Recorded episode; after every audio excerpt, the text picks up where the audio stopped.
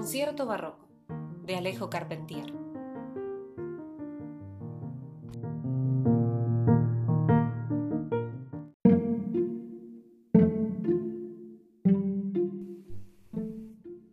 Capítulo 1 De plata los delgados cuchillos, los finos tenedores. De plata los platos donde un árbol de plata labrada en la concavidad de sus platas recogía el jugo de los asados. De plata los platos fruteros de tres bandejas redondas coronadas por una granada de plata. De plata los jarros de vino martillados por los trabajadores de la plata. De plata los platos pescaderos con su pargo de plata hinchado sobre un entrelazamiento de algas de plata los aleros, de plata los cascanueces, de plata los cubiletes, de plata las cucharillas con adorno de iniciales. Y todo esto se iba llevando quedamente, acompasadamente, cuidando de que la plata no topara con la plata, hacia las sordas penumbras de cajas de madera, de guacales en espera, de cofres con fuertes cerrojos, bajo la vigilancia del amo que, de bata, solo hacía sonar la plata de cuando en cuando al orinar magistralmente, con chorro certero, abundoso y percutiente, en una vasinilla de plata, cuyo fondo se ornaba de un malicioso ojo de plata, pronto cegado por una espuma que de tanto reflejar la plata acababa por parecer plateada. Aquí lo que se queda, decía el amo, y acá lo que se va. En lo que se iba, también alguna plata, alguna vajilla menor, un juego de copas y desde luego la vasinilla del ojo de plata, pero más bien camisas de seda, calzones de seda, medias de seda, cederías de la China, porcelanas del Japón, las del desayuno que, vaya usted a saber, tomaríase a lo mejor en gratísima compañía, y mantones de Manila, viajados por los anchísimos mares del poniente. Francisquillo,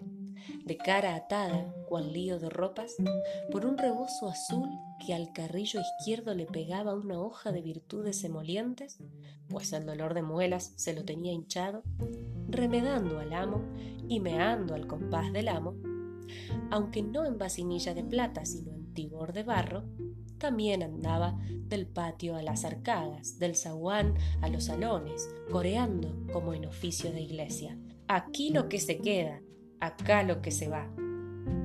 Y también quedaron, a la puesta del sol, los platos y platerías, las chinerías y japonerías, los mantones y las sedas guardados donde mejor pudieran dormir entre virutas o salir a larguísimo viaje,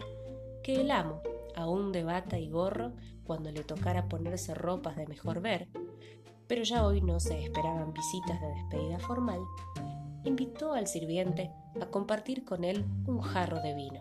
al ver que todas las cajas, cofres, huacales y petacas quedaban cerrados. Después, andando despacio, se dio a contemplar, embauladas las cosas, metidos los muebles en sus fundas, los cuadros que quedaban colgados de las paredes y testeros. Aquí un retrato de la sobrina profesa, de hábito blanco y largo rosario, enjollada, cubierta de flores, aunque con mirada acaso demasiado ardiente, en el día de sus bodas con el Señor. Enfrente, en negro marco cuadrado, un retrato del dueño de la casa, ejecutado con tan magistral dibujo caligráfico que parecía que el artista lo hubiese logrado de un solo trazo, enredado en sí mismo, cerrado en volutas, desenrollado luego para enrollarse otra vez, sin alzar una ancha pluma del lienzo. Pero el cuadro de las grandezas estaba allá, en el salón de los bailes y las recepciones, de los chocolates y atoles de etiqueta, donde historiábase, por obra de un pintor europeo, que de paso hubiese estado en Coyoacán el máximo acontecimiento de la historia del país. Allí, un Montezuma entre romano y azteca, algo César tocado con plumas de quetzal, parecía sentado en un trono cuyo estilo era mixto de pontificio y michoacano, bajo un palio levantado por dos partesanas, teniendo a su lado de pie un indeciso Cautemoc con cara de joven telémaco que tuviese los ojos un poco almendrados. Delante de él, Hernán Cortés, con toca de terciopelo y espada al cinto, puesta la arrogante bota sobre el primer peldaño del solio imperial, estaba inmovilizado en dramática estampa conquistadora. Detrás, fray Bartolomé de Olmedo, de hábito mercedario, blandía un crucifijo con gesto de pocos amigos, mientras doña Marina, de sandalias y huipil yucateco, abierta de brazos en mímica intercesora, parecía traducir al señor de Tenochtitlán lo que decía el español. Todo en óleo muy embetunado, al gusto italiano de muchos años atrás, ahora que allá el cielo de las cúpulas, con sus caídas de titanis, se abría sobre claridades de cielo verdadero y usaban los artistas de paletas soleadas. Con puertas al fondo, cuyas cortinas eran levantadas por cabezas de indios curiosos, ávidos de colarse en el gran teatro de los acontecimientos, que parecían sacados de alguna relación de viajes a los reinos de la Tartaria. Más allá, en un pequeño salón que conducía a la butaca barbera, aparecían tres figuras, debidas al pincel de Rosalba Pitora, artista veneciana muy famosa, cuyas obras pregonaban con colores difuminados en grises, rosas, azules pálidos, verdes de agua marina, la belleza de mujeres tanto más bellas por cuanto eran distantes.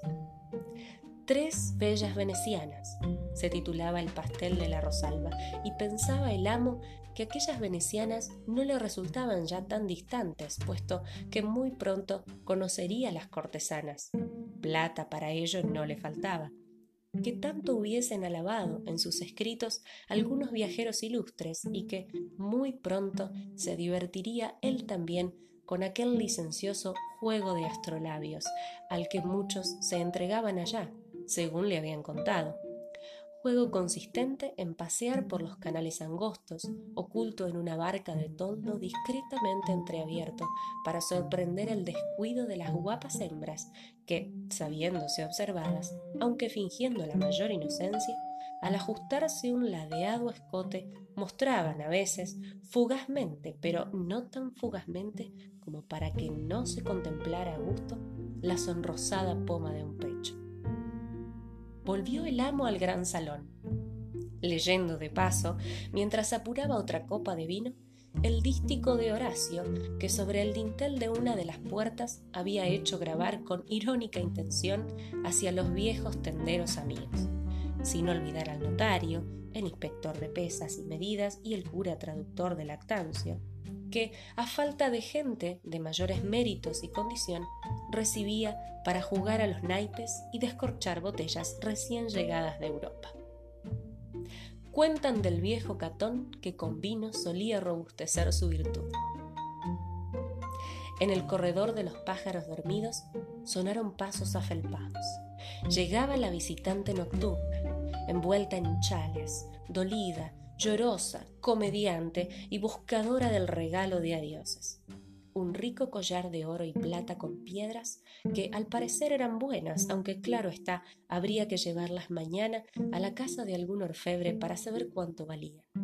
pidiendo un vino mejor que este, entre llantos y besos, pues el de esta garrafa que estaban tomando ahora, aunque se dijera que era vino de España, era vino con pozo, y mejor no meneallo, y que ella sabía de eso, vino de jeringa, vino bueno para lavarse aquello, para decirlo todo con palabrejas que coloreaban su entretenido vocabulario aunque de puro lerdos lo tragaran el amo y el criado, y eso que presumían de catadores finos, ni que te hubiesen parido en palacio de azulejos a ti, que te chingué la noche aquella, siendo tú fregona de patios, rayadora de lotes, cuando murió mi casta y buena esposa, después de recibir los santos óleos y la bendición papal.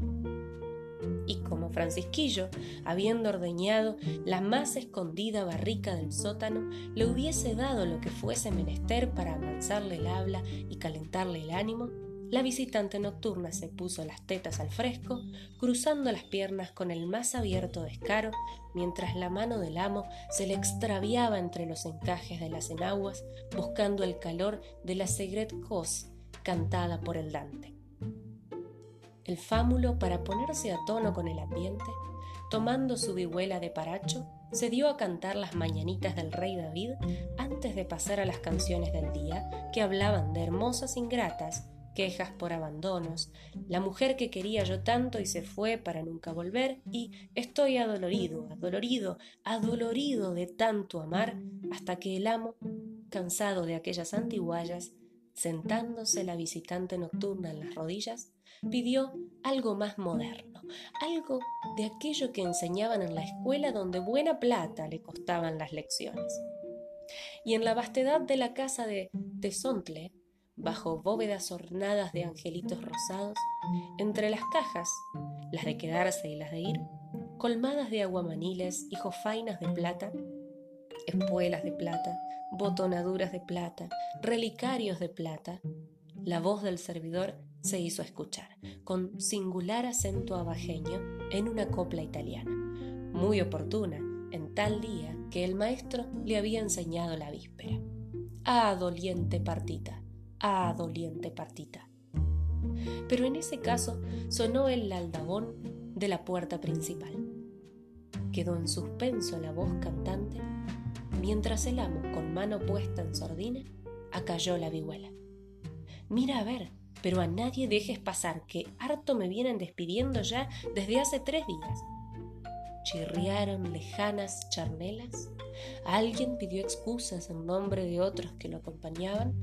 se adivinaron las muchas gracias, se oyó un sonado no vaya a despertarlo y un coro de buenas noches. Y volvió el criado con un largo papel enrollado, de resma holandesa, donde en letra redondilla de clara lectura se sumaban los encargos y pedidos de última hora. Esos que solo acuden a la memoria ajena cuando está uno con un pie en el estribo hechos al viajero por sus amigos y contertulios. Esencias de bergamota, mandolina con incrustaciones de nácar a la manera cremonense para su hija y un barrilete de marrasquino de Sara pedía el inspector de pesas y medidas. Dos faroles a la moda boloñesa para frontoleras de caballos de tiro pedía Iñiego, el maestro platero con el ánimo seguramente de tomarlos como modelos de una nueva fabricación que podría agradar a las gentes de acá. Un ejemplar de la Biblioteca Orientalis del Caldeo Asemino, estacionario de la Vaticana, pedía el párroco amén de algunas monedillas romanas. Vamos, si no resultaban demasiado costosas para su colección numismática y, de ser posible, un bastón de ámbar polonés con puño dorado, no era forzoso que fuese de oro, de esos que venían en largos estuches forrados de terciopelo carmesí. El notario estaba antojado de algo raro, un juego de naipes, de un estilo desconocido aquí, llamado minchiate, inventado por el pintor Miguel Ángel, según decían, para enseñar aritmética a los niños, y que, en vez de ajustarse a los clásicos palos de oro, basto, copa y espada, ostentaban figuras de estrellas, el sol y la luna, un papa, el demonio, la muerte, un ahorcado, el loco, que era baraja nula, y las trompetas del juicio final, que podían determinar un ganicioso triunfo. Cosa de adivinación y ensalmo, insinuó la hembra, que, atendiendo a la lectura de la lista, se iba quitando las pulseras y bajando las medias. Pero lo más gracioso de todo era el ruego del juez emérito. Para su gabinete de curiosidades pedía nada menos que un muestrario de mármoles italianos, insistiendo en que no faltaran, de ser posible, el capolino, el turquín, el brecha, parecido a mosaico, y el amarillo sienés, sin olvidar el penitelico jaspeado, el rojo de Numidia, muy usado en la antigüedad, y acaso también algún trocito del lunarquela, con dibujo de conchas en las vetas, y si no fuese a abusar con ello de tanta amabilidad, una lajilla del serpentino. Verde, verdoso, abigarrado como el que podía verse en ciertos panteones renacentistas Eso no lo carga ni un estibador egipcio, de esos que por forzudos alababa Aristófanes, exclamó el amo. No ando con un baúl mundo a cuestas. Pueden irse todos a hacer puñetas, que no pienso malgastar el tiempo de mi viaje en buscar infolios raros, piedras celestiales o bálsamos de firabras.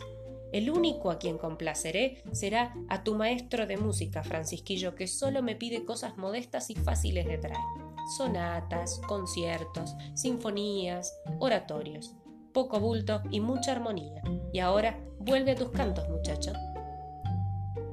Y luego hubo algo, mal recordado, de a un girosol di Beliocchi pero cuando el servidor concluyó el madrigal, apartando la mirada del mástil de la vihuela, se vio solo. Ya el amo y su visitante nocturna habían marchado a la habitación de los santos en marcos de plata para oficiar los júbilos de la despedida en la cama de las incrustaciones de plata, a la luz de los velones puestos en altos candelabros de plata.